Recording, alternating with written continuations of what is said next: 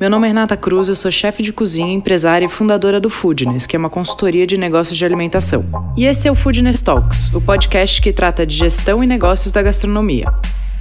Cada semana vamos receber um convidado falando sobre um tema que ele domina. É um conteúdo feito por gente que empreende e passou ou passa pelas mesmas coisas que você, que tem ou está pensando em abrir um negócio. O Food Talks é um podcast para você que entende que gastronomia é muito mais que glamour. É sobre sangue, suor e boletos. Nesse episódio, eu bato um papo com a Tássia Magalhães e ela conta como foi trocar uma operação tradicional de restaurante para operações bem enxutas. E além disso, ela divide também as dores e delícias desse formato de negócio. Então, mais um episódio de Foodness Talks, dessa vez com Tássia Magalhães. Oi, Tássia. Oi, obrigada pelo convite. Imagina, meu bem, prazer todo nosso. Primeiro, eu queria que você contasse um pouco da sua trajetória e depois a gente vai falar de como é trocar uma operação normal, né, que foi da sua escola, de onde você veio, para operações que são quase é, de monoproduto, né? Elas são monotemáticas, né? Exato. Uhum. é, eu comecei muito nova no Pomodori, que era considerado um dos melhores restaurantes de São Paulo, então restaurante tradicional aqui na cidade. Eu tinha, ia completar 19 anos ainda, eu era bem novinha. Bem novinha. no Pomodori por 10 anos. É, eu brinco que eu comecei no Pomodoro, só trabalhei no Pomodoro, porque eu depois do Pomodoro eu já logo tive o meu restaurante, que foi que é o, o Riso hoje. Uhum. Mas no Pomodoro, com, quando eu comecei, comecei como estagiária. Foi um desafio também bem grande. Comecei como estagiária na época. É, depois fui para a confeitaria e fui passando por todas as praças. Depois assumi de subchefe. Aí depois chefe. E aí depois de chefe eu consegui comprar um restaurante. E aí fiquei com o restaurante, quando ele era meu, por mais quase cinco anos. Tá. Então, nesse período todo, eu fiquei como dona cinco anos e cinco anos eu trabalhei em todas as praças para. E aí, hoje, é, eu tenho uma operação bem enxuta mesmo, que é o riso, e eu troquei. Quando eu fiz essa mudança, para mim foi, foi bem engraçado, na verdade, porque tem o lado tem o lado muito bom e tem como qualquer operação. E era e a gente pensa ah, é uma operação mais enxuta vai ser bem mais fácil. Às vezes não. É, tinha eu tenho um contato muito direto com o cliente. Tá. Tem, tem um menu que é bem bem enxuto então era muito diferente do que eu fazia no Pomodoro. Pomodoro tinha um cardápio mais extenso. Quantos pratos você tem no riso? Só para o pessoal entender quantos pratos tem no riso, uh, comecei com seis principais. A gente tem oito. Aí tem mais três, duas entradas e três sobremesas. Então, oito, nove, dez, onze, doze, treze. Fala um pouco do conceito, do tamanho, para o pessoal que não conhece, o pessoal que é fora de São Paulo, entender como é que é o, o formato desse seu negócio hoje. Então, pra, só para uma diferença, eu tinha no Pomodoro 70 lugares, 74. No Rio eu tenho 14 lugares. Então, assim, é o bar do, o bar do restaurante, o bar do Pomodoro tinha exatamente a quantidade que eu tenho no riso todo. O riso é uma, ele tem 54 metros quadrados. E nesses 54 metros quadrados eu tenho o salão, a cozinha, é, o estoque e o banheiro. Então, nesses 54 a gente produz isso. E aí, junto eu tenho o delivery, que sai, sai do mesmo, sai da mesma cozinha. Então a gente tem ali 14 lugares, eu tenho um fogão de quatro bocas, é o que faz tudo no restaurante. Dentro dessa cozinha não tem freezer, então a gente tem que estar produzindo tudo diariamente, porque não consigo estocar nada, porque é muito pequeno. Então, por isso também é de ter um, é, um, um restaurante com um produto só, que o riso ele só, a gente só trabalha com arroz, então desde a entrada até a sobremesa, tudo com arroz. Uh, que mais que eu tenho de diferente no riso? Fala um pouco de ah, quais são as entradas, quais são os pratos, só para o pessoal entender. De entrada eu tenho. Ah, isso é muito legal, porque era um desafio, né? Ok, quando você, vai, quando você fala de arroz, arroz para restaurante, você logo pensa risoto, arroz com alguma coisa. É, lá, arroz de, de bacalhau, risoto. E aí eu falei, não, eu preciso mostrar que o arroz ele ele é muito versátil, na verdade. O arroz é muito versátil e hoje ele ganhou um espaço assim absurdo. Acho que todos os restaurantes a gente tem alguma coisa com arroz. E eu sempre, eu sempre fui louca mesmo por arroz, muito louca por arroz, porque para mim era muito fácil. é, eu, eu brinco que eu gosto da comida de uma panela só. Então, tá. e não ter que comer com garfo e faca. Então, garfo e colher ou só colher. Então, quando eu chegava do restaurante, é, sempre tinha arroz em casa, ovo ou alguma outra coisinha.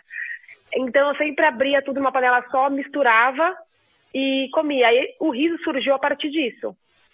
Primeiro, porque eu, eu, eu sempre parei para pensar assim, poxa, é, às vezes a pessoa não consegue comer um prato de arroz mais elaborado, enfim, porque quando tem uma operação muito grande, é, você tem que colocar tudo, todo o custo naquele prato. E aí, eu, quando eu fui, quando eu, quando eu decidi fazer o riso, eu falei, não, eu acho que o arroz eu consigo. Se eu tiver uma operação pequenininha, eu consigo ter arroz da entrada à sobremesa com valores acessíveis. Então, essa proposta do riso que era completamente diferente da do pomodoro. O pomodoro tinha um ticket alto mais elevado. O riso, eu não tenho nenhum prato mais, mais 40 reais, nenhum. Nenhum prato mais 40 reais. É, todos os meus pratos, o mais caro, se eu não me engano, é 36. 36 tá. reais. E aí eu falei, não, eu consigo ter, é, o custo é muito mais baixo, então eu consigo é, colocar isso no preço final para o cliente. Então as pessoas às vezes assustam como eu consigo ter uma entradinha com frutos do mar. Então a gente, eu tenho lá uma, uma, um risoto que eu falo que é a rapa no tacho, que eu deixo ele queimar um pouquinho, com creme de burrata. Eu tenho é, o arantini, ele, a gente, o bolinho de arroz, né? O arantini, a gente faz ele muda sempre. Então eu tenho essa, que é uma outra facilidade de você ter uma operação enxuta. Você consegue mudar o menu é, várias vezes, você consegue fazer isso com mais facilidade. Eu não preciso, uh, ah, para mexer no menu, menu extenso, menu longo, é, dá muito mais trabalho. Então, isso facilita. Então, nos arrozes também, eu consigo ter um arroz de polvo, por exemplo, a 36 reais. Mas não é uhum. é porque eu compro algum ingrediente que seja inferior, não. É porque realmente minha operação, eu tenho menos funcionário, o meu aluguel é mais baixo, as meus, meus custos fixos são mais baixos. Então, tudo isso reflete dentro do, né, no valor final do prato. Então, Para mim, esse é um lado muito bom.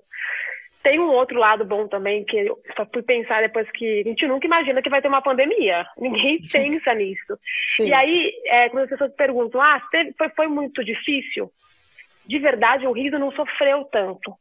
Por quê? Se eu tivesse com a operação do Pomodoro, eu, eu, eu, teria sofrido muito pela mão de obra. Eu acho que os, os restaurantes onde, mais, onde todo mundo mais sentiu é, foi por, por, por conta da mão de obra né? Porque a gente não consegue é, pagar isso com um restaurante fechado.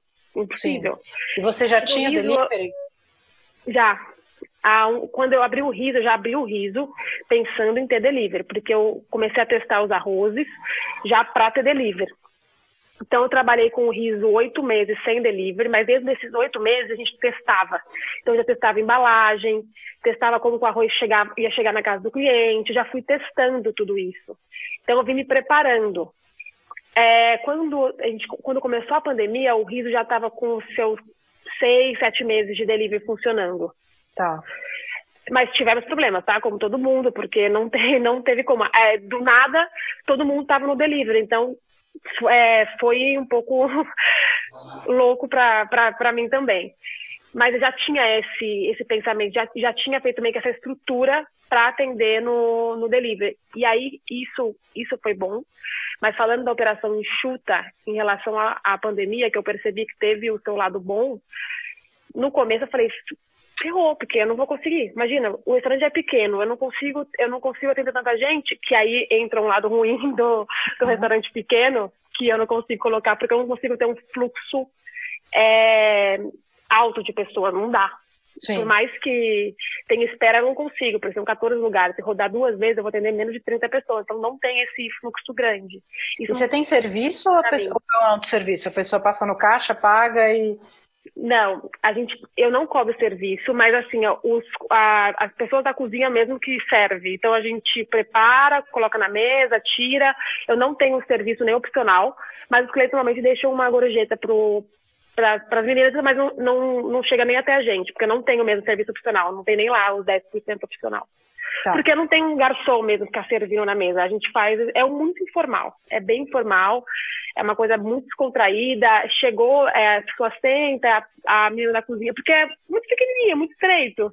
Sim. Então, a, a, às vezes, dentro do balcão mesmo, ah, ela atende, a pessoa faz, leva. Alguns clientes que já conhecem a casa até esperam no balcão, retiram no balcão. No começo, eu tentei fazer é, isso, de retirar no, no balcão. Só que é, uma, é um produto difícil de você conseguir fazer a pessoa esperar, porque como eu sirvo numa panelinha de ferro, é, então é um pouco chato de as pessoas pegar, não, não, não deu muito certo isso. Então por isso deixei essa, dessa maneira mais informal, assim. Tá.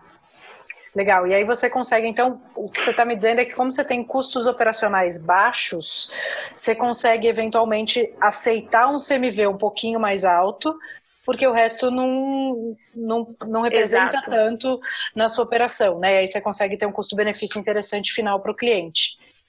Exato. É, a matemática é basicamente essa.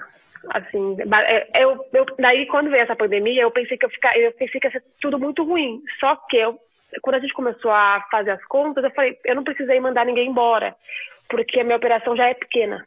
Uhum. Então, assim, ela já é muito enxuta, eu não tive que enxugar. Ela é muito enxuta. E o delivery, ele acabou aumentando, porque quando você tem um custo baixo, as pessoas ficaram sem dinheiro, então todo mundo optou por comer coisas mais baratas, não tem como, você não vai pedir todo dia um prato muito alto. Então, isso facilitou para mim no riso. É, não, precisei, não precisei dispensar ninguém e aí o delivery continuou girando. Não é que eu faturei muito, mas eu consegui equilibrar, entendeu? Eu não, não precisei. Essa situação, é, se a gente capitalizar, conta, tá ótimo. Né? Exato, exato, exato. Então, esse é um lado bom de um restaurante pequeno, bem pequeno. Esse é o lado bom. E o risco também é menor, eu pensei, né? falei, exato, exato. Eu acho que hoje em dia, se você investir tanto dinheiro em restaurante, tem que pensar bastante, porque o retorno demora muito. Isso é muito importante. E é, é um não dá para. Né, não tem. Eu, eu li recentemente o jogo Infinito do Simon Sinek e restaurante é exatamente isso, não tem jogo ganho, né? Todo dia o leãozinho tá te esperando lá na porta. Oi, lindo, Exato. chegou? Vamos. Né? É, é não, dia... acho que você não tem essa. Ah, tem que abrir, você já tem uma conta para pagar que normalmente é o seu aluguel. Então você já sai já com menos alguma coisa. Sim. E você tem que estar tá batalhando sempre. Restaurante é assim, não é brincadeira, né? Não é, não dá para brincar.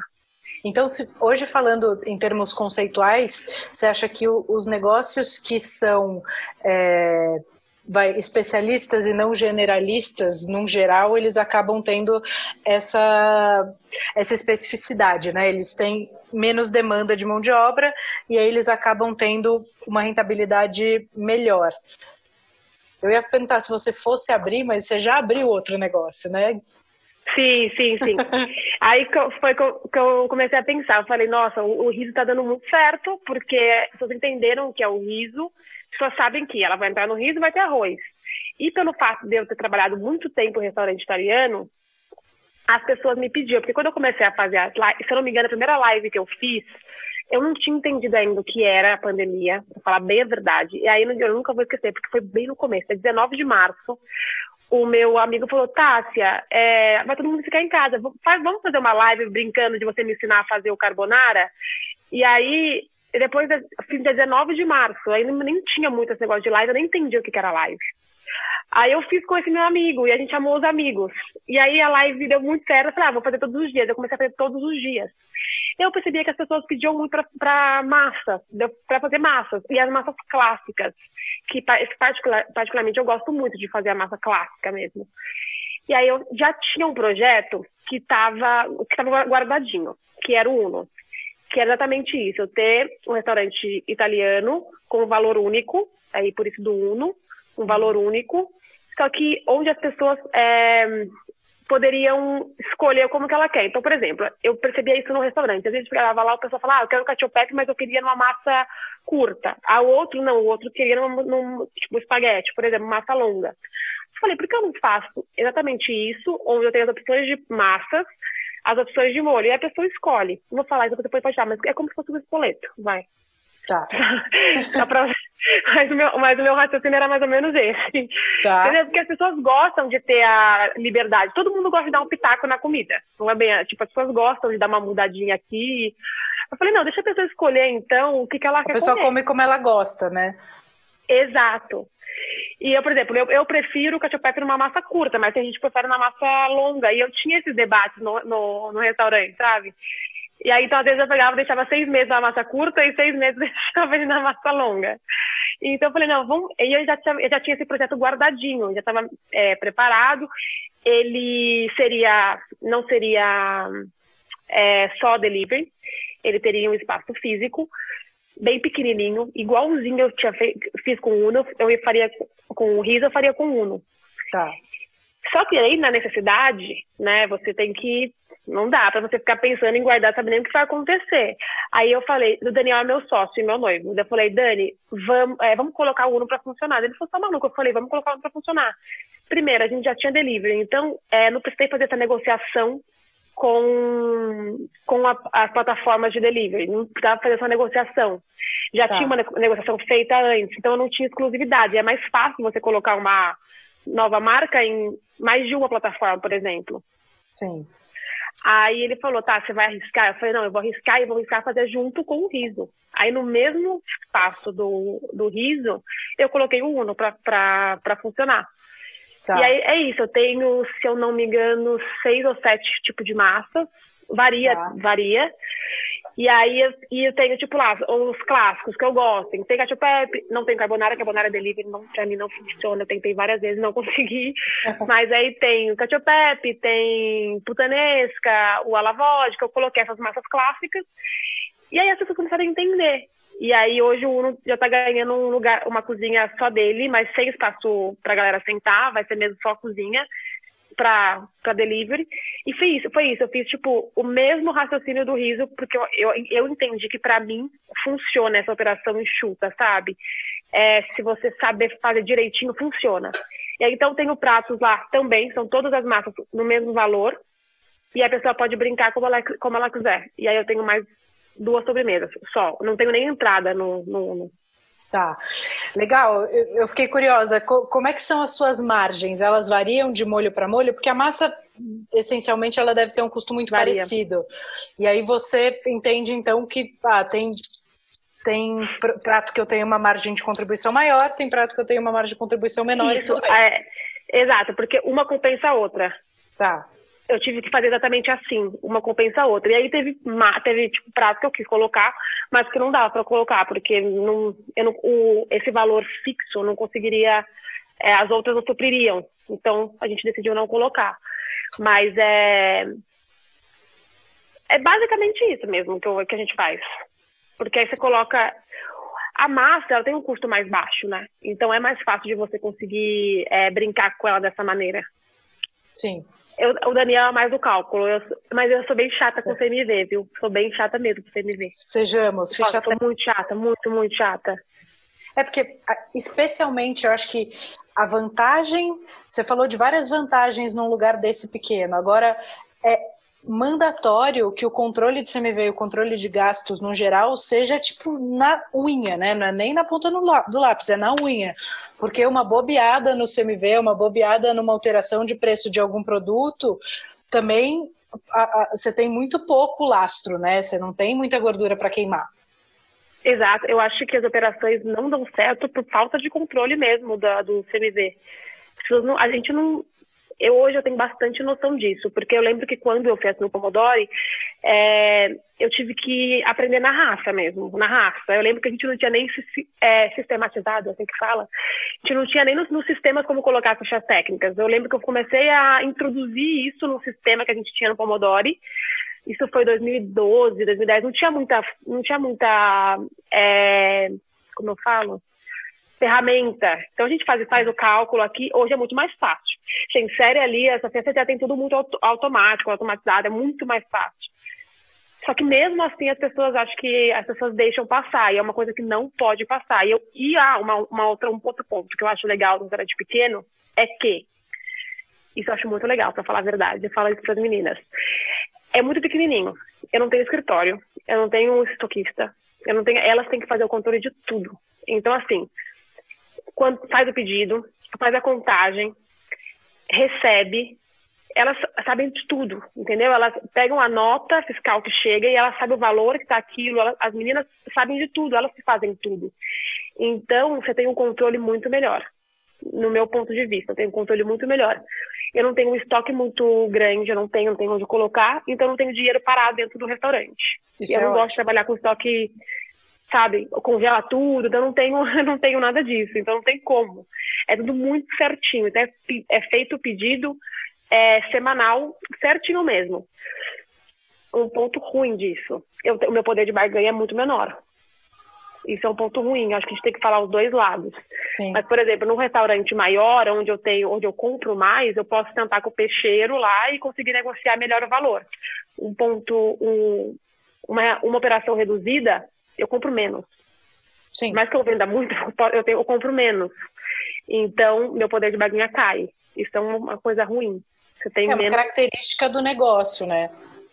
É, então também tem que trabalhar direitinho, porque tem que colocar isso, porque isso conta. Sim. Isso é um, Achei legal você falar da ficha técnica, porque quando eu, eu, comecei a construir o Foodness, a primeira coisa que eu pensei, eu falei, tá, como é, qual que vai ser o primeiro curso? E aí não veio outra coisa na minha cabeça. Eu falei assim, ficha técnica tem que ser a primeira coisa, porque acho que é o maior é, ABC né, da, da história. Assim, na cozinha não tem como você não saber de ficha técnica, não saber montar, não saber fazer. E é a coisa que os cozinheiros e chefes mais fogem, né? Exato, a maioria. É que eu sempre gostei muito de fazer é, essa parte. Então, quando eu era subchefe, eu era encarregada de fazer isso no restaurante. Sim. E aí, quando a gente foi colocar isso para o sistema, eu tive que aprender bastante. Aprender, porque a gente não realmente não aprende. Ninguém acha que isso é muito importante. As pessoas acham, não, imagina, não é. Mas isso é fundamental, é extremamente importante. E todo chefe foge. Todo chefe foge, eu nunca vi. Nunca vi, todo mundo corre. É exatamente isso. E uma outra coisa que eu queria te perguntar em relação ainda à ficha técnica, quando, quando você trabalha um monoproduto, né? Não deixa de ser um monoproduto, porque é uma monobase, né? Você trabalha com arroz. Sim, sim, sim, sim. Agora a gente teve um aumento do arroz super expressivo, né? Isso também é uma condição é, que tem que ficar super alerta, né? Então, eu ainda não abri o riso, por exemplo, no salão. Tá. É, eu tenho só delivery eu acho que é muito bom isso, que você consegue alterar os valores ali rápido, é muito rápido e prático. Sem tanto impacto, né, no delivery. É, exato. Então eu fui, cheguei, a gente já, eu, como faz semanal, eu tenho essa cotação semanal que eu recebo. Eu mesma recebo e eu olho todas as. Até brinquei, que eu fiz vários posts até. Eu falei, gente, eu teria, se eu tivesse ação do Rio, tava bom, tava, tava feito. E aí, o que, que eu faço? A gente, é, na, durante a. Como eu tenho pouco, pouco, são poucos pratos. Então, eu já insiro lá os valores, os valores alterados. Isso, assim, não dá para fazer sempre, é só quando tem essa, essa diferença muito grande. Por exemplo, tem um percentual muito alto do arroz. Qual foi a variação do arroz agora em percentual? Hum, você me pegou, mas eu posso ver aqui. Que foi super expressivo, né? Eu não consegui parar para ler ainda. O Dani, o Dani, o Dani colocou aqui para mim, porque a gente sentou na no começo da semana, ele falou, tá, eu preciso sentar com você. É, você já recebeu as cotações do, do. Eu falei, já, ele falou, você viu o, tanto que aumentou? E a gente colocou na ficha técnica porque o Daniel mesmo que abriu a, a plataforma do Delite já alterou os valores, entendeu? Então isso para gente, isso facilita muito. E é essa essa facilidade, né? Essa, tem essa mobilidade, tem a coisa de todo mundo é, entender, né? O cara tem muito controle porque ele recebeu, ele sabe onde está, ele sabe se que chegou, sabe que dá para tantos pratos, sabe quanto ele tem que pedir. Eu gosto muito do estoque baixo também. Eu acho que isso faz uma baita diferença eu não consigo trabalhar com estoque. Com, eu acho que quando você tem um estoque muito grande, dá margem para muita coisa dar errado acho que assim, acho que tá, tem, começa a dar muita margem. Então, com o estoque, com o estoque menor, estoque mais baixo, o controle é muito maior. Você força, você força a pessoa a controlar muito mais. Sim. Desde que ela tá, você consegue controlar o desperdício, você consegue controlar tudo. Quando você tem um número, um número muito, muito grande, quando você tem muita coisa tocada, é muito difícil. É muito mais difícil. Não é que não é impossível, mas é mais difícil. Sim, e, e fatalmente as perdas em, em, em, termos de proporção são maiores, né? Se a gente for, é que assim, é muito complicado, mas se a gente for sentar para olhar o tanto de, de desperdício que acontece, se a gente não ficar em cima, é um dinheiro que vai para o ralo todo mês que ninguém faz ideia. Então, por isso que eu acho muito importante a ficha técnica, porque você consegue é, analisar tudo, tudo, tudo, tudo, desde o valor que está pagando ali, o que a pessoa está desperdiçando. Se você sabe o quanto rende, você sabe de onde está onde tá, onde tá perdendo, sabe onde está o erro. Você consegue encontrar o erro mais fácil. Se está no sistema, se você tem tudo bonitinho, você não precisa ficar procurando. Alguma coisa está errada? Pronto, identifiquei. Está ali. Você vai e atrás das duas operações. Né? Acho que a operação grande, a operação, a operação pequena, isso é muito, isso é importante demais. Acho que a ficha técnica é importante de é, é muito importante. Eu não tenho nem ela é essencial, né, no negócio. Exato.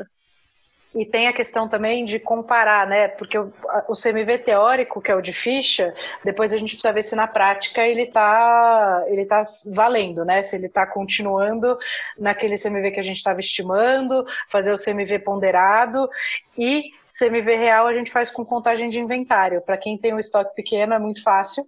É muito né? fácil. Fazer inventário é muito rápido. Para quem tem muito prato e muito estoque parado, o trabalho de contar inventário é realmente bem, bem mais maçante, né? Não, nosso inventário é assim, ó. Sério, é muito engraçado que eu falo, meninas, que todo no último dia a gente faz a contagem total. Daí, meninas, ó, contagem. Quando eu olho, eu falo, gente, é mamão com açúcar isso, porque eu lembro que eu tinha antes muita coisa para poder contar. Não, lá não tem. É muito tranquilo. E você sente falta de ter. Você fica com aquela paranoia de chefe, ah, eu acho que precisa entrar mais coisa, ou vou aumentar o cardápio, ou não? Você já se afeiçoou ao modelo? Não, às vezes eu fico, às vezes eu falo, ai, queria colocar mais uns, uns pratos aqui e tal. Só que eu me seguro, tá? Eu me seguro porque na minha cabeça é, restaurante é business, não adianta. Não tem como você não lidar com é, é isso. O restaurante ele tem que dar dinheiro no final do mês. Se ele não tá te dando dinheiro no final do mês, tem alguma coisa errada. Então, assim, eu não dá só pra eu achar que tem que. Eu quero colocar um monte de coisa. Eu sou meio doida, que às vezes eu falo, quero mudar tudo. Quero colocar isso, mas aí eu paro, respiro e falo, não, não é, não é isso, a operação ela é desse jeito, então eu tenho que entender que ela é assim. Mas às vezes eu quero, às vezes me dá uma, uma vontade maluca. Eu achei muito legal também que você fez o processo do Uno. É, eu vou perguntar do bolo já, mas você também fez um MVP do Uno, né? Que é mínimo produto viável, você, que é o protótipo da coisa. Em vez de logo abrir um espaço para ele, não, vou internalizar ele no, no riso, testar, ver qual que é a demanda, ver se funciona, ver minhas margens, testar o produto na prática. E aí, quando, quando tudo deu certo, você passou para um, um outro espaço onde você opera o Uno, é isso? Ainda a gente não, eu não comecei ainda com outro espaço, mas o Uno está passando por esse outro espaço, que vai ser só essa cozinha, mas Legal. por enquanto ele está funcionando junto com o riso, porque como eu não abri o riso ainda pro, pro salão, então eu estou conseguindo colocar os dois lá. Mas isso tem que agradecer um pouco, tipo assim, a, a pandemia ela te faz ter coragem. Ela te fez ter, eu tive que ter coragem, né? E você não pode você tem que, é, eu não acho que a palavra até é arriscar, mas tem que ter coragem e tem que acreditar naquilo que você está fazendo. Então, quando eu, quando eu tinha essa ideia do Uno e que eu vi que estava tudo muito louco, um caos, e eu realmente precisa faturar mais. Eu falei, não, não vou deixar isso guardado, vou pegar e vou colocar ele aí, vamos testar. Se ele, se ele der certo aqui, dessa maneira, ele vai dar certo no outro lugar. E aí eu coloquei, a gente colocou ele no segundo mês, da, foi março, abril. Em abril a gente colocou o Uno para funcionar. Não, e é legal que você está testando dentro do mesmo aluguel, com o mesmo custo fixo praticamente. Exato, você, exato. Equipe, você conseguiu manter a mesma equipe? A mesma, a mesma. É isso, quase custo zero, né? Um teste a custo zero, porque o custo do riso já está. Exato, foi, foi exatamente isso. Só, eu só separei é, estoque dos dois, é, tudo separado, mas o meu o funcionário é o mesmo. E o que acontece? O, o, eu tinha salão. Então, as meninas que hoje cozinham no riso, elas atendiam o salão também. Uhum. Aí elas tiveram um pouco mais, um tempo um pouco mais ocioso, porque não tinha mais a galera do salão para elas atenderem. Então eu falei, não, se eu colocar o Uno, eu vou conseguir suprir isso. E aí deu certinho. Elas, no começo elas bateram um pouco de cabeça, mas aí depois deu, deu certinho e hoje sai tudo num fogão só. São quatro bocas de fogão. Maravilhoso. Eu, eu adoro grupo, é, processos enxutos e negócios enxutos.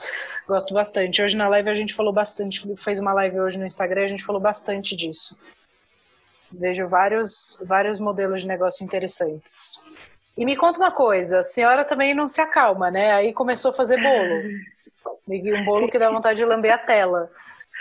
Então, a história do bolo, como que funciona? Esse bolo, eu tinha ele no Pomodori. Eu tá. fiz esse bolo quando, quando eu estava no Pomodoro, logo que eu assumi de chefe. eu sempre fui muito louca por bolo de chocolate. Só que eu sempre sentia falta porque eu não encontrava só bolo só de chocolate. Tipo, eu não queria bolo com muita coisa. Então eu queria bolo de chocolate, bolo, bolo simples. Que parece meio que um brigadeiro. Só que eu não tinha, não conseguia é, encontrar. Enfim, minha, aí eu fui, fiz essa receita, coloquei no Pomodori. Só que eu falava, então bolo de chocolate, não sei o quê. Aí eu fiz o, o, a calda que é com o mesmo creme eu faço a calda e coloco no bolo. Então aquilo foi uma loucura e aí o bolo ficou um pouco famoso. Ponto. Na, quando começou a pandemia, uma cliente minha, ela falei, eu falei, nossa, gente, eu preciso fazer mais coisas. E eu, no começo, não pude é, ficar indo ao riso, porque eu sou asmática. Então, eu realmente fiquei dentro de casa. E para mim isso é muito difícil, porque eu sou muito agitada. E aí comecei a fazer várias coisas. E disso eu falei, aí eu fiz o bolo.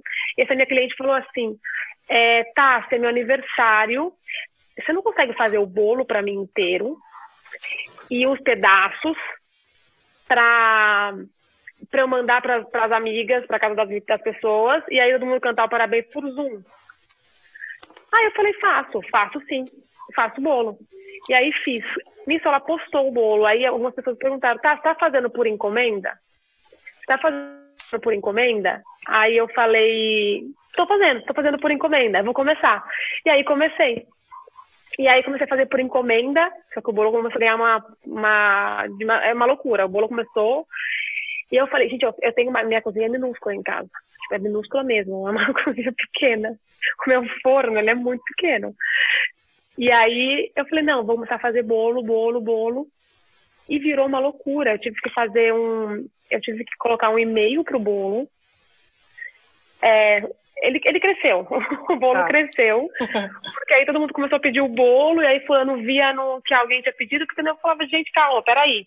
Aí eu e o Daniel, a gente se organizou, e aí ele me ajuda. Tipo, aí eu falei, Dani, precisa me ajudar. Aí no começo começava a bater cabeça, eu e ele na cozinha. Porque eu falava, puta, pegou meu pão duro, você pegou não sei o quê. Ele falou, não, eu falei, ó, vamos fazer uma organização dentro dessa casa. Você tem de, de, desse horário para fazer as massas do bolo, então ele faz as massas, ele tem um horário dentro da cozinha que ele separa as massas, tudo tá. pronto para mim. Aí ele sai da cozinha, eu entro na cozinha e faço o restante do bolo. Aí todas as embalagens, ele monta as embalagens. Aí a gente, a gente se dividiu, e aí hoje o bolo cresceu, graças a Deus, assim, é, e virou uma loucura. A gente tem muita encomenda de bolo. E você ainda tá fazendo tudo em casa? Tô. E eu faço só eu e o Dani mesmo, a gente não tem ninguém que me ajuda a fazer o bolo. E o plano é esse, vamos continuar aí com o bolo em casa, é. do jeito que dá, não dá, não dá, não faz. É, eu, eu limito. Eu limito, é, porque senão eu não dou conta de fazer tudo também. E aí eu limito e eu quero continuar fazendo aqui em casa. É, a gente vai fazer uma plataforma agora para pedido pelo site, enfim, para ficar mais fácil.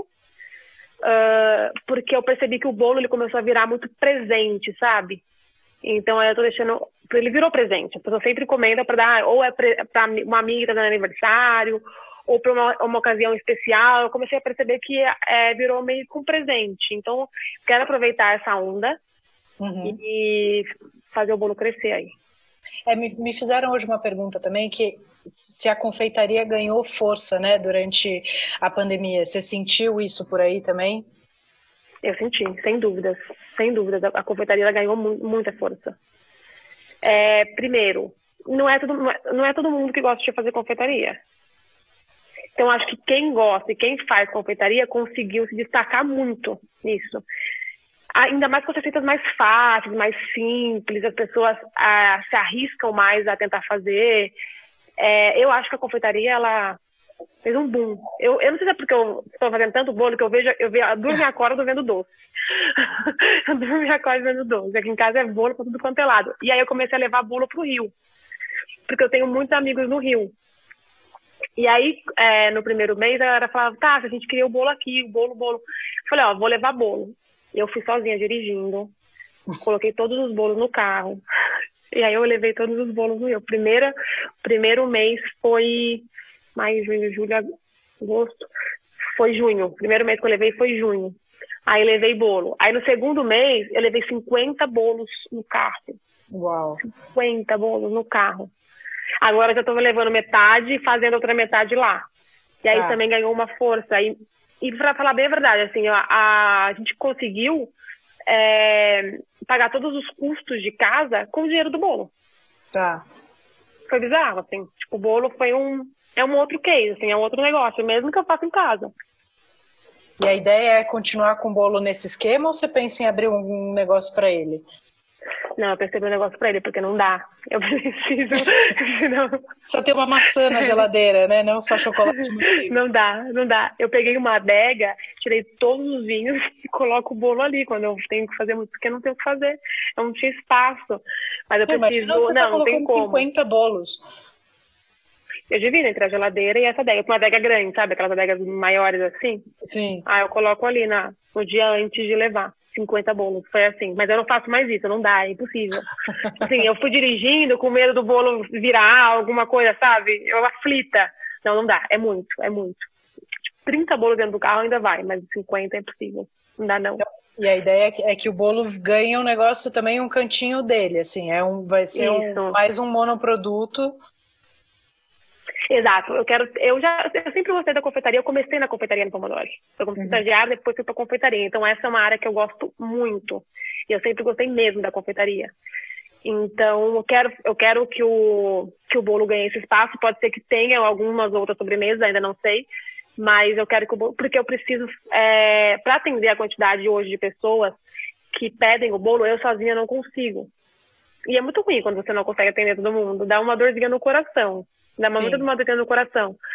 E aí eu quero ter esse espaço, porque eu percebi que mesmo agora que voltou, o bolo continua ainda tendo, tendo demanda, porque isso também foi importante, tem que analisar. Ok, na pandemia, perfeita, todo mundo em casa.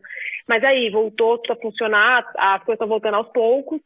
O bolo vai continuar? Vale a pena ou não? Então a gente sentou, tá, a gente está ainda fazendo esses cálculos, mas é, dá, dá, vale a pena. Então ele vai ganhar um espaço para eu conseguir atender a todos. E a escassez gera desejo, né? Então também a história, o, o, acabar, a gente, a gente que é cozinheiro, que quer atender as pessoas, né, que trabalha com hospitalidade, fica dolorido. Mas é uma baita estratégia de marketing. O Daniel fala isso para mim, sabia? Ele fala, sem você saber, isso daí faz com que as pessoas queiram, Tássia. Ele fala isso para mim sempre. A, a, torta de costela lá da Recruit Go foi exatamente isso, assim, a gente, dá muito mais trabalho que uma torta de frango, né? Porque desfiar a costela, uhum, tirar claro. é uma, é uma demanda maluca. E aí ela nasceu para um Dia dos Pais especial, era isso e acabar. E aí foi um sucesso e a foto ficou incrível, não sei o quê, tá bom, vamos voltar. Só que é, é maravilhosa. é uma torta que de fato ela, ela demanda muito, muita gente, né? Muitas horas da equipe. Então a gente fazia mesmo, ó, vamos fazer uma fornada, acabou, acabou. E aí depois voltava. Agora ela está quase fixa, mas ela acaba. As outras coisas dificilmente acabam porque a gente tem um, um controle é, super acirradinho, assim, para não faltar nada. Mas a torta de costela, quando acaba, não é um problema, sabe? Falar, ah, acabou, tá bom, vamos usar isso. Falar, ah, duas últimas. Então, para quem está ouvindo e tem alguma coisa que de repente é mais cara ou mais trabalhosa, também pode ser uma estratégia. Não adianta forçar claro. a coisa, né? Mas pode Não. ser uma estratégia muito legal. É, tem que ser natural. Sim. Como você falou, acho que tem que ser natural, mas isso é uma puta de uma estratégia. O, o Dani me fala muito, muito, muito isso, e eu falo, ah, mas coitada, a pessoa queria ali, na, na sexta, por exemplo, que eu tava me levar os bolos pro Rio, eu falo, galera, tipo, de São Paulo, não, se vocês não pedirem até tal dia, não tem como, é impossível, eu não consigo fazer, não dá. Aí chegou na sexta, eu começo algumas pessoas mandarem, tipo, WhatsApp, não sei o que e tal, tentar por, por outros caminhos. Falo, gente, desculpa, não dá, não é que eu não quero, eu quero, óbvio que eu quero, eu queria vender para todo mundo, mas eu não tenho condições, sou eu que faço o bolo, tenho condições, eu não vou nem voltar aqui, como que eu vou Aí isso faz com que a pessoa, putz, eu cheguei aqui, a galera já falou, ah, vai ter o bolo, ah, então eu quero o bolo dessa semana, sabe? É muito legal isso. O marketing na, é muito fascinante. Tô na dúvida se eu como, senão vou querer comer sempre. Não, vou te mandar esse bolo, pelo amor de Deus. Está prometido. Vai comer sim esse bolo. Vai comer. Não, já tinha te prometido esse bolo. Não foi? Foi, tá prometido já esse bolo. E me conta uma coisa, de novos formatos, assim, o que, que você vê do mercado, o que para quem está querendo entrar, que, que você recomenda? Dicas? Ah, eu acho que eu, eu analisando tudo, acho que as coisas vão voltar, elas vão voltar, as pessoas vão voltar, eu creio, né? Eu espero que as pessoas sejam mais conscientes, mas quem trabalha com restaurante hoje tem muito mais cuidado com tudo. Eu acho que as coisas vão, ela não, ela não vai ficar esse mundo maluco assim, acho que as coisas vão voltar, vão estabilizar, vai estar tudo direitinho. Mas eu acho que a gente falou bastante no começo da, da conversa, que com pandemia ou sem pandemia, com as pessoas mais conscientes ou não, eu acho que o controle, você ter esse controle na, de gestão, independente se, seu, se o seu modelo de negócio é grande ou pequeno, ele é muito importante. As fichas técnicas são muito importantes. É, você tem que entender o que você quer vender para o cliente e colocar ele no formato exato. Sabe, não adianta, por exemplo, eu ter, eu, eu, eu quero servir arroz, só arroz, eu quero ter um menu só com arroz, mas eu não vou conseguir ter 50 pratos no menu só com arroz. É possível. Haja criatividade. Não, não, não tem condição. E aquilo ali vai falir. Não adianta eu querer ter uma, uma casa de 50 lugares para um, um, um, tipo de, um tipo de comida, né? Para um, esse modelo que eu fiz. Não, não funciona. Não vai funcionar. Eu não vou conseguir uhum. é, é, vender aquilo com esse com outro modelo de negócio. Como posso e explicar o, isso melhor? Ter dois é modelos diferentes. O conceito do negócio tem que estar amarrado em tudo, né? Ele começa Exato, é na isso. comida, na ideia, no público-alvo, no tipo de serviço, no tamanho, em que bairro você pode estar. Porque talvez se você tivesse em outro bairro, o riso é no, é no Itaim, aqui em São Paulo, mas talvez se tivesse em outro bairro, esse bairro não aceitaria esse formato de negócio, né? Não, e eu vou te falar o porquê. O riso ele é muito, ele é muito restaurante de almoço. Não é um restaurante para você jantar, por exemplo, é, não é um restaurante para jantar, não tem nem muitas opções para você comer. Você não vai comer no jantar arroz de entrada, no principal arroz de novo e sobremesa arroz de novo. É, você não vai, então, vai ele... sair em casal para jantar e vamos lá. Exato, não é um restaurante para jantar, ele é um restaurante feito para almoço. E aí, o porquê do Itaim? É exatamente por isso, porque o Itaim funciona muito no almoço ele é, tá em é uma loucura no almoço. Então ele foi feito exatamente para isso. Eu acho que você tem que estudar muito isso. Acho que a, a dica mais importante é essa mesmo que você falou. É, é tem que amarrar tudo. Eu acho que os restaurantes hoje, eles, alguns não dão certo, porque ninguém pensa nisso. Só pensa, ah, eu quero vender hambúrguer e vou fazer ali pronto. Mas não estuda o restante. Então acho que é a maior falha, assim. Acho que tem, tem um lance de quando a gente quer abrir um negócio, tem que entender certinho o equilíbrio entre o tempo de hora, o, o tempo e as horas que você vai alocar para o gestor e para o cozinheiro, né? Especial, normalmente vem, vem de um sonho, né? Ou do sonho de receber, e aí sempre quis ter restaurante, ou do cozinheiro que vai abrir um negócio. Qualquer que seja esse caso, qualquer que seja o caso, você vai ter que, que entender quanto tempo você vai alocar para cada coisa, porque realmente não dá para gente, ah, eu sou dono do negócio, eu só cozinho. Bom, mas quem está fazendo a gestão disso? Uhum. Não, isso é, isso é muito importante. Você tem que se dividir mesmo. E, ah, e falar, ah, não, eu não, eu não quero entender, ou não, não é isso que eu quero. Não funciona. Você tem que pelo menos ter uma noção do que está acontecendo no, no, na gestão no administrativo do negócio tudo se conversa, né? Eu não acho que dá para você abraçar tudo e fazer tudo, é impossível. Não Sim. tem como. Mas você tem que, você tem que saber o que está acontecendo em todas as áreas, na minha, na minha opinião. Você tem que ter tempo para acompanhar minimamente, né? Você pode não ser o executor, mas você precisa ter o controle, precisa saber o que está acontecendo. Exato. Exatamente isso. E me conta uma coisa, eu tô aqui pensando nos, nos seus próximos negócios aí, o Uno e o Bolo. Você vai operar eles na mesma cozinha? Não, não. É, o Uno vai ficar numa cozinha à parte mesmo. Por que não? Porque são cozinhas pequenas. E o que acontece? Eu não quero misturar o salgado com, com a sobremesa. Vai, tá. Eu vou ter conflito entre os dois. Porque são cozinhas pequenas mesmo. Eu quero cozinhas pequenas, onde é, é só delivery, né? Mesmo se eu tiver uma outra sobremesa, não vou ter um espaço físico. Não falo nunca, tá? Falo Sim. pelo menos nesse primeiro momento nem para o Uno, nem para o Riso eu vou ter, nem para o Uno, nem para o Bolo eu vou ter esse espaço físico. Então, é, eu quero bem pequenininha a cozinha, porque isso vai impactar também no, no, meu valor. Por exemplo, o valor do bolo hoje é um porque eu faço na minha casa. Sim. Então, eu tenho que entender depois como que ele vai, como que eu vou passar isso, o aluguel da cozinha, vou ter uma outra pessoa fazendo o bolo. Então, eu vou ter que colocar esses custos hoje no bolo é, que eu não tenho que eu não tenho, por exemplo, ele aqui, aqui na aqui em casa. Então isso também é, me ajuda com a alta com a demanda, né? Eu vou ter uma, uma vou conseguir produzir mais bolo.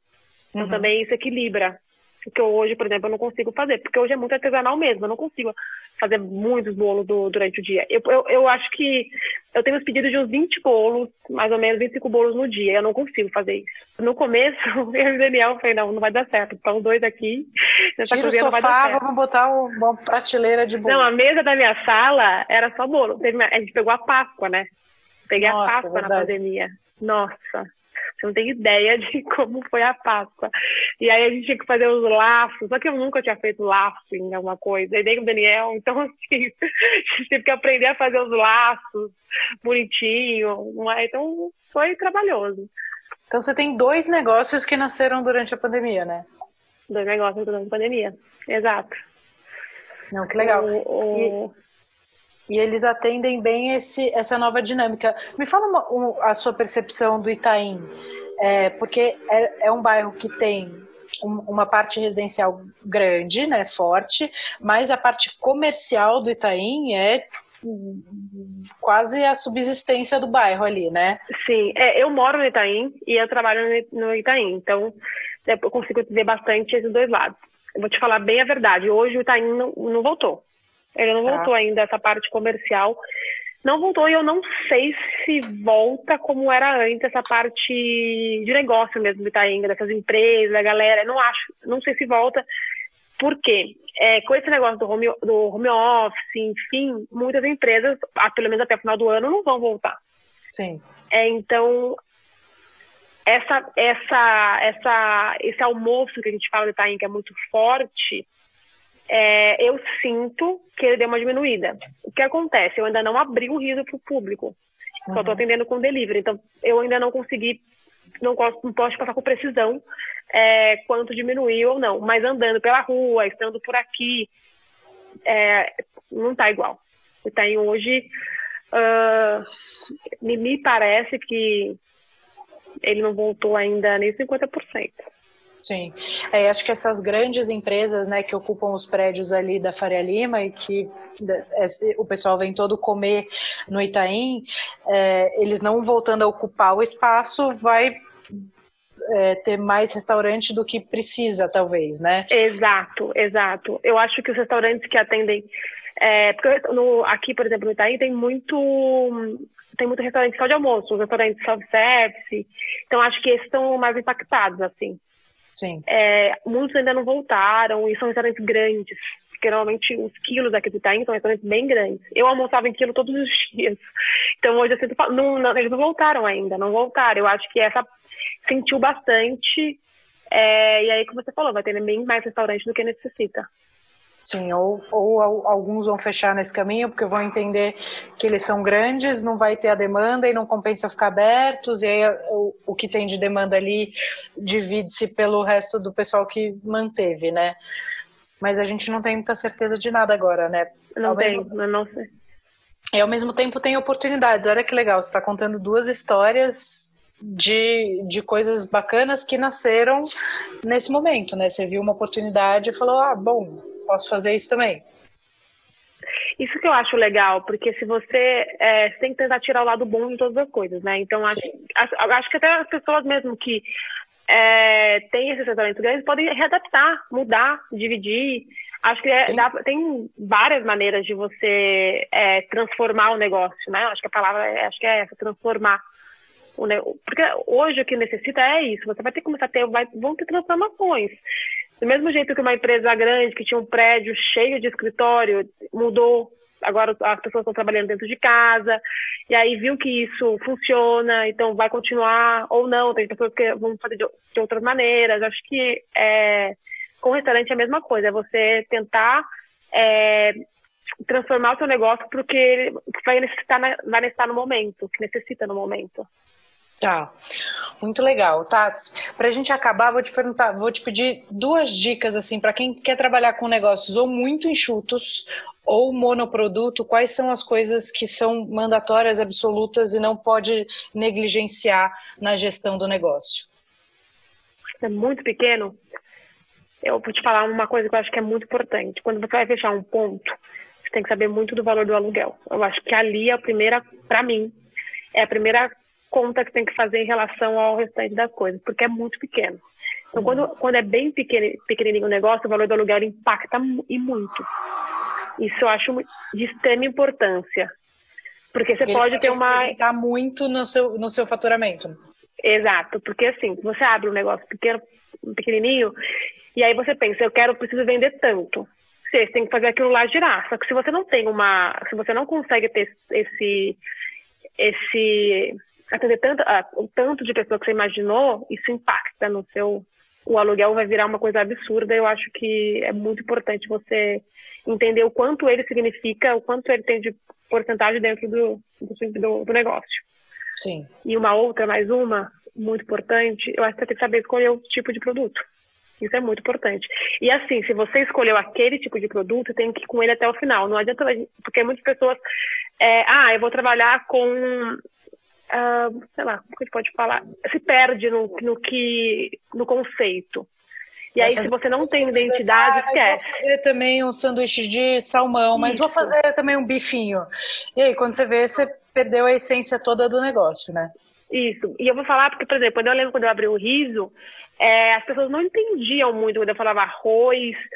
Aí as pessoas, não, mas é risoto? Elas não, não entendiam muito. Aí, às vezes, algumas pessoas perguntavam assim, é, eu, atendi, eu, eu, atendo muito bairro mesmo, Itaim, muito uhum. bairro. Então, a, não só as empresas, mas a, a, as pessoas que moram em volta, porque o riso é muito comfort food. É uma comida que dá para você comer todos os dias, e pelo valor, então é uma coisa que as pessoas acabavam indo bastante. E aí, é... ah, mas não dá para você fazer um medalhão com risoto? Não, a ideia é essa, a proposta é essa e ela vai ser essa. Porque se você começa a mudar de acordo com o que todo mundo fala, isso é acho que é uma, uma dica para quem tem um negócio de um negócio só, que tem esse negócio enxuto com um produto só, que você tem que ser, seguir muito firme na sua ideia. Porque se você começa a mudar, eu acho que o negócio começa a desandar. Sabe? Se você não sabe o que você vende, a outra pessoa também não vai saber, e aí é muito mais difícil. Perfeito. É a hamburgueria que fala, mas vou botar uma salada. Exato. Aí bota um negocinho aqui. Aí eu já começo. Você perde sua identidade. Aí se você nem. Aí quando te pergunto o que, que você faz, o que, que você vende, você não sabe se você é hamburgueria, se você é lanchonete, se você é cafeteria, você não sabe mais o que você é. Se você serve almoço, fica muito perdido. E é difícil. Eu tô falando isso porque é muito difícil. Quando você vai propor a fazer um negócio só, é muito difícil. Porque você escuta muito pitaco, muito pitaco. Todo mundo entende, todo mundo sabe. E aí você fica, será que eu tô fazendo certo? Será que é isso mesmo? Não, isso é importantíssimo mesmo, se manter fiel à sua, à sua ideia, ao seu conceito. Né? Depois, obviamente, não deu certo, você muda o conceito, né? Exato. Você reestrutura a coisa, mas esse meio do caminho e ficar é, não pode refém do palpite dos outros é uma loucura mesmo. Acho que essa é uma dica muito importante, porque eu vejo muita gente é, pecar nisso, sabe? Errar nisso, não saber muito o que está fazendo, e aí começa a errar, não, não acredita na sua própria ideia. Eu acho que quando você vai fazer um negócio, você tem que acreditar no que você está fazendo. Você tem que ser o primeiro a acreditar. E você tem que passar para as pessoas isso, não o contrário. Sim. E você acha que para quem, por exemplo, ah, eu quero abrir um negócio de monoproduto, aí o, o cara falava, ah, bom, vou abrir uma hamburgueria. Hamburgueria é um negócio que já tem, especialmente em São Paulo, que é a cidade que a gente está, tem, é. sei lá, milhões. Você indicaria ir para um terreno seguro de um, de um produto que já é muito difundido ou você acha que o caminho é, ou um caminho é ir para produtos com é, mais diferencial? Isso é uma pergunta difícil, viu? é que você falando de hambúrguer, eu acho que tem, tem espaço para todo mundo. Se você faz um, um hambúrguer muito bem feito, tem espaço. É que eu optaria realmente por uma coisa que ninguém tem. Eu optaria, eu optaria para um, você ter um diferencial. Só que eu não acho errado você começar, por exemplo, numa, numa zona que você acha que é mais confortável, sabe? Eu não acho errado. É que eu prefiro, realmente, eu acho que eu, Tássia, escolheria um diferencial. Só que também não acho errado, tá? Puta, é o primeiro negócio da pessoa, ela quer fazer e ela sabe fazer aquilo muito bem feito, não tem nenhum problema. Acho que São Paulo é grande demais, você faz é, se você faz aquilo lá bem feito e tá tudo certinho, você tem esse controle todo que a gente falou, não, não, não vejo nada demais, mas eu optaria por uma coisa diferente. Eu acho que do que você está falando, se o cara vai entrar num, num mercado onde já tem muitos players, entender com muita clareza qual é o diferencial que você está oferecendo, né? Exato, exato. Exatamente, traduzir o que eu quis falar. Muito bem. Eu vi que você gosta de livro também, né? Que você é tipo eu, a louca do livro. Nossa, eu amo. Na casa tem livro para tudo quanto é lado. Eu sou louca, eu amo livro. Amo. Tem algum... Eu releio muitos livros, sabia? Ah, sim, eu também. Muitos. Eu tô relendo agora o um, um Terceiro Prato, um livro que eu gosto bastante. Ah, eu te, te pedi uma dica. Dan do Barber. que que é? De quem é? Do Dan Barber. Tá. Do Blue Hill. Tô lendo ele agora, tem um que eu gosto muito de, de eu li esse livro bastante, nossa, chama Calor, sabe? Sei, sei. Nossa, eu, eu adoro esse livro. Faz tempo que eu não vejo. É muito antigão, mas eu já li ele acho que umas quatro vezes. Eu sempre gosto de reler, assim, livros de cozinha. E eu tô numa vibe agora de fermentação. Tem mais ou menos um, um ano e meio que eu tô estudando sobre fermentação. Então, eu tô lendo bastante sobre isso. Então, fazendo uma experiência. uma padaria, né? Padaria também tem bastante, viu? Mas é muito legal, porque eu fazia os pães no Pomodoro com pães natural isso há muito tempo. E não era uma coisa que todo mundo divulgava. Eu lembro que eu abri o um restaurante na madrugada para fazer, o, fazer os pães. Então, na madrugada, o menino do, do menino do pão, só ele trabalhava no Pomodoro, para não ficar da temperatura, enfim. Aí hoje eu acho muito legal, porque com esse negócio da internet, as pessoas ficam curiosas, elas entendem mais, e eu adoro isso, adoro, porque eu, eu, eu comecei a fazer os posts dos, dos, pães antes da pandemia, e do nada eu comecei todo mundo fazendo pão, eu acho isso muito legal, as pessoas ficam curiosas, as pessoas querem saber, eu acho isso fantástico. Se você fosse abrir mais um negócio depois do Uno, depois do pão, depois do bolo, seria pão? Ah, pão não, acho que não. não sei. Eu, eu faço alguns pães por encomenda aqui em casa, né? Mas não sei. Eu abriria outro restaurante. Mas aí eu abriria. Eu, eu, eu gostava muito do que eu fazia no Pomodoro, tá? tá. Então, assim, eu, é porque eu, hoje eu, eu amo trabalhar com esses meus formatos, mas eu ainda terei, tipo, quero ter um restaurante de novo. Quer voltar para o que eu gosto. É, porque eu gosto, porque é onde eu consigo é o que você falou, tá, você tem vontade de colocar vários pratos no riso? Tenho, só que eu não cabe, não tem condições de eu fazer aquilo ali ali. Então eu quero, eu quero ter esse outro restaurante realmente para poder é, colocar os meus pratos, poder ter, é, ter, você tem uma liberdade de criação maior. Tá bom, e, essa, e essa é a diferença. Quando você pensa nesse formato, ele, ele é maior mesmo, classicão, cardápio fechado, formato básico que a gente não, conhece? Não, não. Eu penso, eu não acho que tem que ser grandão. Para mim, acho que tipo assim, 40, 50 lugares para mim é o máximo. Acho que mais que isso, já acho que é demais. Eu, na minha opinião, para mim é muito difícil é, conseguir cuidar de um restaurante maior que esse. Eu gosto de supervisionar, eu gosto de cuidar mesmo é, só para eu ter o um restaurante ali e fazer o menu não é o meu não é o meu estilo de trabalho. Eu gosto de estar mesmo na, na cozinha, então não daria conta se ele fosse muito maior. Mas eu, eu, eu gosto de trabalhar com esse lance de poder mudar. Então, eu, eu cardápio enxuto, cardápio mais enxuto mesmo, poucos lugares. E eu trabalhava com um horário só. Dois horários para mim acho uma loucura em restaurante. não dá, não dá. Seria, seria um próximo passo de uma cozinha mais autoral mesmo, enxuta, mas é, mais autoral, é, né? É. Eu sinto falta, né? Dá, dá aquela vontade de estar toda hora na cozinha criando, criando. Eu gosto, eu gosto de fazer isso. Gosto bastante. Bom, muito bem. Então sinto que em breve teremos mais notícias suas. teremos. Aí a gente volta e grava outro. Sim, por favor. Ah, eu vou amar. Então, muito obrigada, meu bem. Obrigada, meu amor. Te dá, mando o bolo, sua, viu? Tá prometido. Para quem, pra Tássia, quem Tássia, com dois S, underline Magalhães, é a minha. Aí a do riso é riso.e.ria, riseria. E do Uno é Unomaceria. E do bolo ainda não tem. Teremos. Do bolo ainda não tem, mas ela faz essa pornografia no, nas redes sociais dela. e vocês ouviram todos que ela estava me prometendo um bolo, então agora é público. Tá prometido esse bolo, hein? Essa semana.